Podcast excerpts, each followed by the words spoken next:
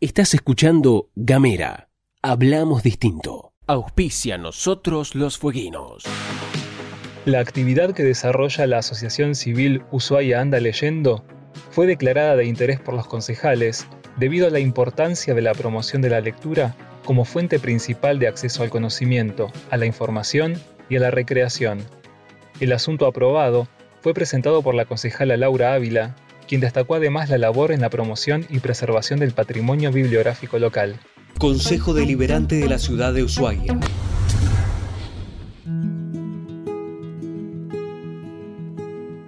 Hola, mi nombre es Gabriel Ramonet y esto es Nosotros los Fueguinos, segunda temporada, un podcast sobre historias y reflexiones.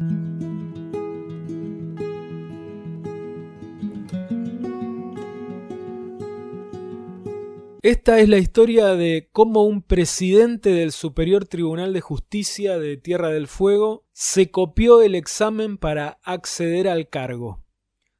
Escucharon bien. La máxima autoridad del Poder Judicial truchó la prueba para ganar el concurso donde fue elegido. Digo esto y hay dos cosas que me parecen inverosímiles en lo que voy a contar. Una es que esto efectivamente haya ocurrido, o sea, que yo lo diga ahora y que nadie venga a buscarme, por ejemplo, para meterme preso. La segunda cosa que me parece increíble es la existencia de pruebas concretas sobre este fraude, tal vez uno de los más escandalosos de estas tierras. Pero primero hablemos brevemente del personaje en cuestión. Se llama Ricardo Klaas y entre 2002 y 2006 fue el integrante del Superior Tribunal de Justicia con más poder en la historia de la justicia, al menos hasta ese momento, porque ahora hay otros que le hacen sombra. Clash llegó al cargo a partir de la decisión del ex gobernador Carlos Manfredotti de intervenir de lleno en el funcionamiento de la institución judicial. Fue a través de la instauración de un régimen de jubilación anticipada de magistrados que descabezó a la cúpula judicial y le permitió nombrar reemplazos a su antojo. Este abogado de aspecto soberbio y perfil más político que académico había sido secretario de justicia durante la presidencia de Carlos Menem, además de abogado personal del ex primer mandatario nacional. Antes de ser elegido en el cargo, el 23 de septiembre de 2002, concedió una entrevista en la que estuvo lejos, muy lejos, de esconder sus lazos políticos. Allí dijo Soy allegado al justicialismo. Al gobernador Carlos Manfredotti lo he visto hace mucho tiempo, alguna vez, pero no tengo contacto con él. Al ministro coordinador Alberto Reba también lo conozco, aunque no tengo contacto permanente, reconoció. También admitió que cuando Saúl Bower fue intendente de la ciudad de Buenos Aires, yo fui subsecretario de gobierno, dijo. Bower se desempeñaba en 2002 como asesor económico del Banco de Tierra del Fuego. Cuando lo eligieron juez, Klaas ejerció el cargo sin remordimientos monitoreó expedientes que tocaban de cerca al corazón del poder político que lo nombró, avaló los ajustes económicos de Manfredotti, formó su propio ejército de allegados y amigos, todo en la estructura judicial, y protagonizó escándalos de toda la haya. Sin embargo, a partir de la salida de Manfredotti y del juicio político que le costó el cargo al ex gobernador Jorge Colasso, Klaas cayó en desgracia, perdió todo el poder acumulado y debió renunciar en abril de 2006. Apuró su salida un increíble intercambio de favores que en otro momento vamos a contar con más detalle. Fue así, sintetizado. Al día siguiente de firmar una resolución que restituía a Colazo en su cargo, mientras se desarrollaba el juicio político en su contra, el entonces gobernador firmó el decreto 3343 que designó a Norma López, en ese momento pareja de Clas, como directora del Banco de Tierra del Fuego. Cuando finalmente Colazo fue destituido por la legislatura y en su lugar asumió el vicegobernador Hugo Cócaro, el Consejo de la Magistratura aprobó el inicio de un jury de enjuiciamiento contra Clas. De esta forma, el ex hombre fuerte de la justicia fue a la Casa de Gobierno, pidió una tregua, pero ni siquiera lo recibieron. Ese mismo día presentó su renuncia de puño y letra. Pues bien, ahora que tenemos alguna referencia del señor magistrado, volvamos al asunto del examen. Al momento de elaborar su prueba escrita para llegar nada menos que a un puesto, insisto, en el máximo tribunal de la provincia, Klaas reprodujo casi textualmente un escrito perteneciente a un libro ya publicado por su autor, sin citarlo nunca y haciendo creer que era una creación propia. Klaas fue entrevistado en el concurso para ser juez el 17 de septiembre de 2002. Ese día, una vez concluida la entrevista, fue invitado a elegir al azar un tema para elaborar su prueba escrita. Para ello tuvo que sacar un papel del interior de una caja de zapatos. Repito, tuvo que sacar un papel de adentro de una caja de zapatos. Con el papelito en su poder, Klaas fue llevado hasta una oficina de la Fiscalía de Estado, cuyo edificio es lindante con el Consejo de la Magistratura en la avenida Alem, aquí en Ushuaia, a los fines de realizar su examen en soledad con una computadora e impresora a disposición. Según el reglamento interno del organismo, el candidato disponía de cuatro horas para completar la tarea.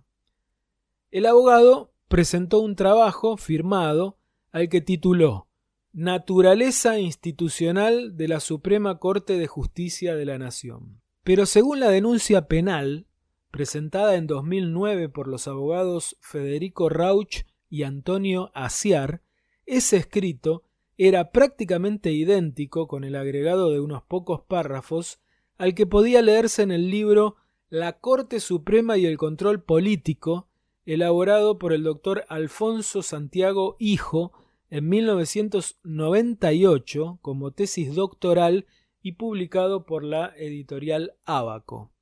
Rauch, el abogado denunciante, explicó que este tipo de plagio se conoce en doctrina como inteligente, porque no consiste en un mero copiar y pegar, sino que conlleva la tarea intelectual de interpretación del significado y alcances del mismo, eliminando las frases o palabras que en el contexto del trabajo presentado resultaban inconexas o inapropiadas a su criterio. Esta tarea demuestra que el denunciado sabía perfectamente lo que estaba haciendo y los alcances y consecuencias de sus actos, al punto que realizó un maquillaje del texto, modificándolo ligeramente y agregándole un par de párrafos propios para que el trabajo presentado no fuera una copia textual y total del trabajo plagiado esto lo dijo el abogado Rauch en su denuncia. También Rauch hizo hincapié en que al momento del concurso, recordemos en el año 2002,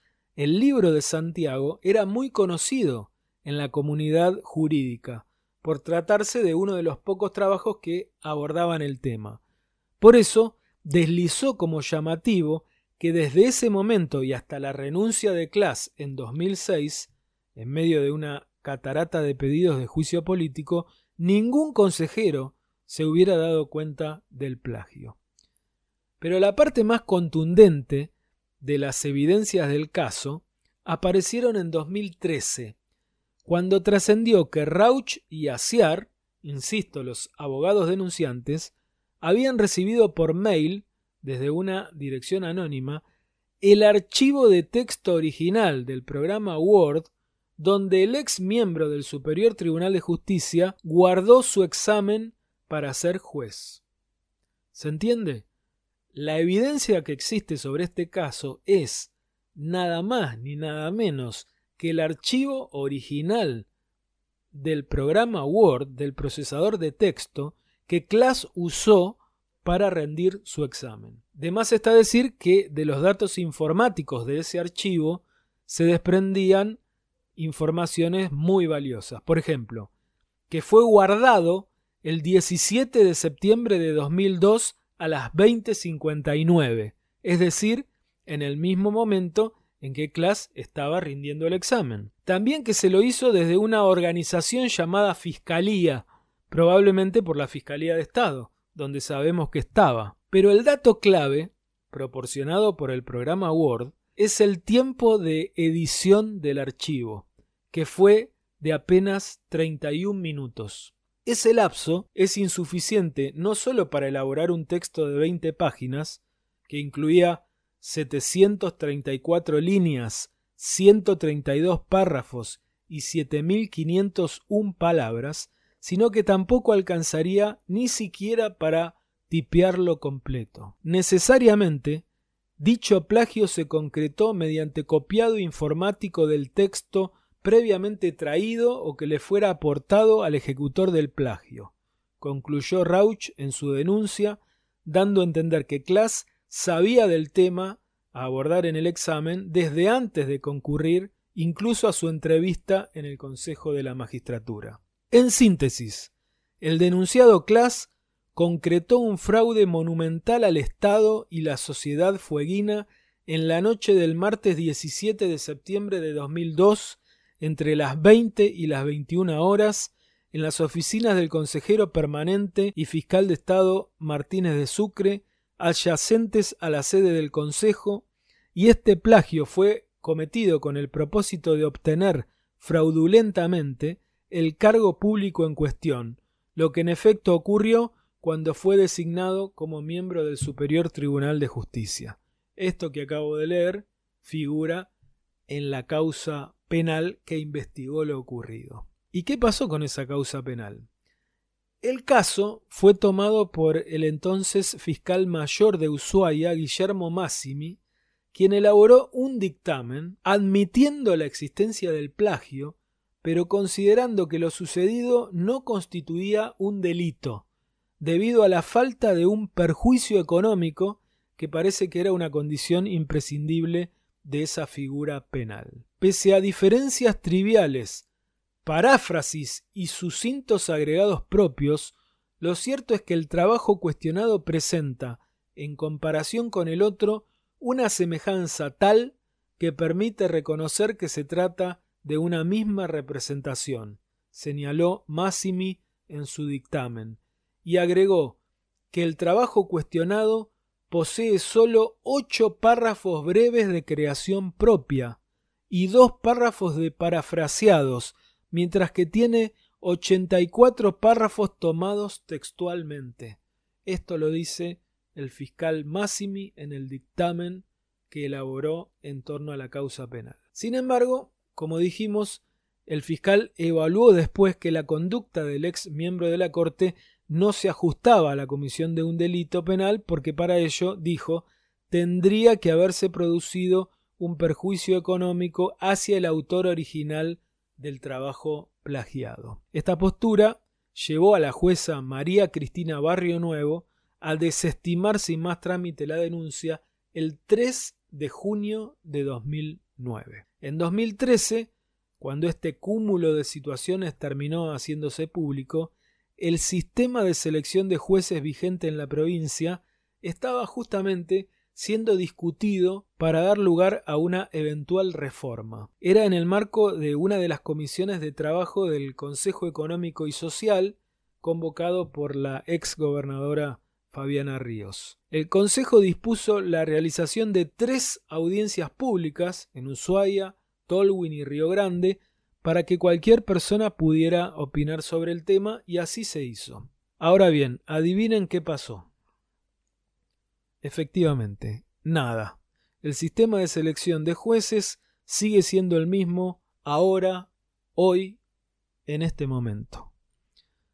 Pero no nos olvidemos de Klaas, al que además le gustaba mucho cantar tangos.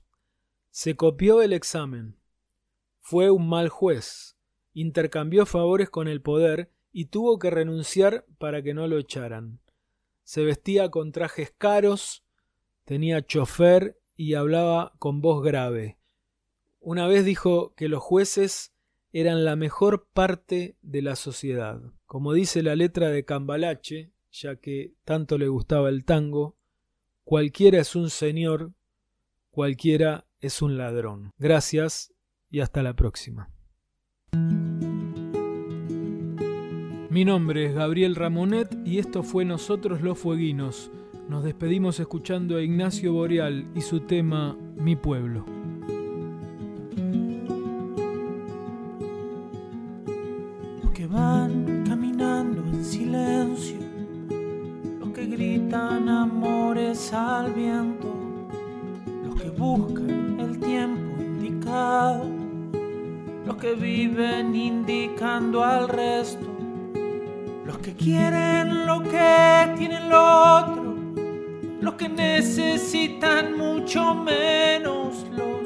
Que cuentan sus pasos cansados mientras pierden la cuenta del tiempo.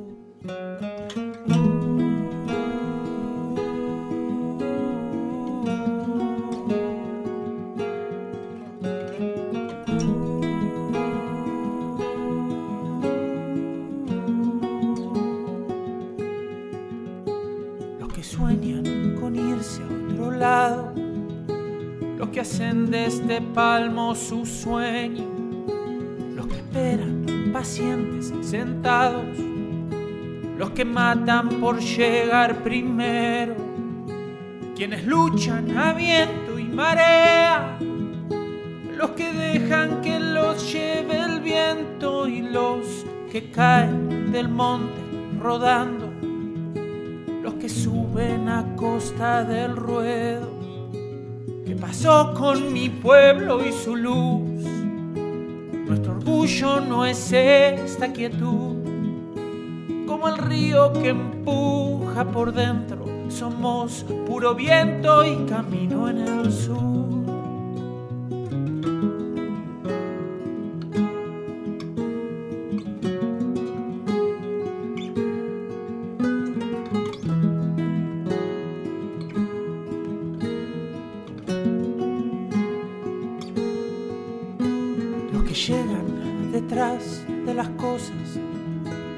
Que cargan pesados recuerdos, los que prueban y a veces descubren, los que quieren tapar el acierto, los que sienten el paso del tiempo, los que callan y sufren por dentro y los eternos caídos del mapa y esa inercia salvaje del peso.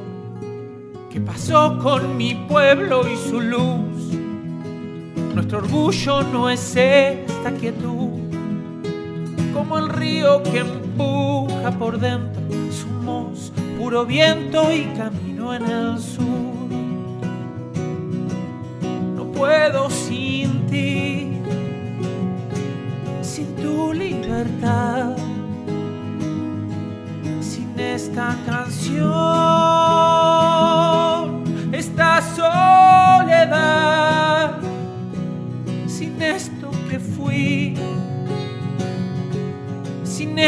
que soy, el impulso ciego que empuja mi voz, el impulso eterno que empuja la voz. ¿Qué pasó con mi pueblo y su luz? Nuestro orgullo no es esta quietud, como el río que empuja por dentro. Somos puro viento y camino en el sur. ¿Qué pasó con mi pueblo y su luz? Nuestro orgullo no es esta quietud, como el río que empuja por dentro. Somos puro viento y camino en el sur. puro viento, como el tiempo que se va en el sur.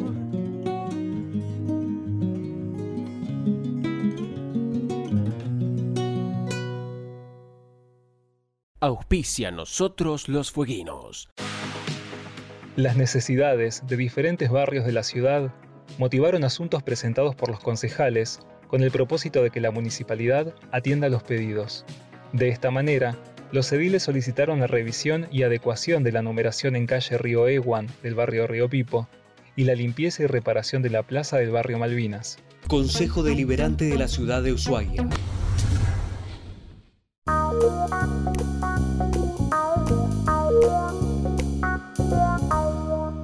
Estás escuchando Gamera. Hablamos distinto.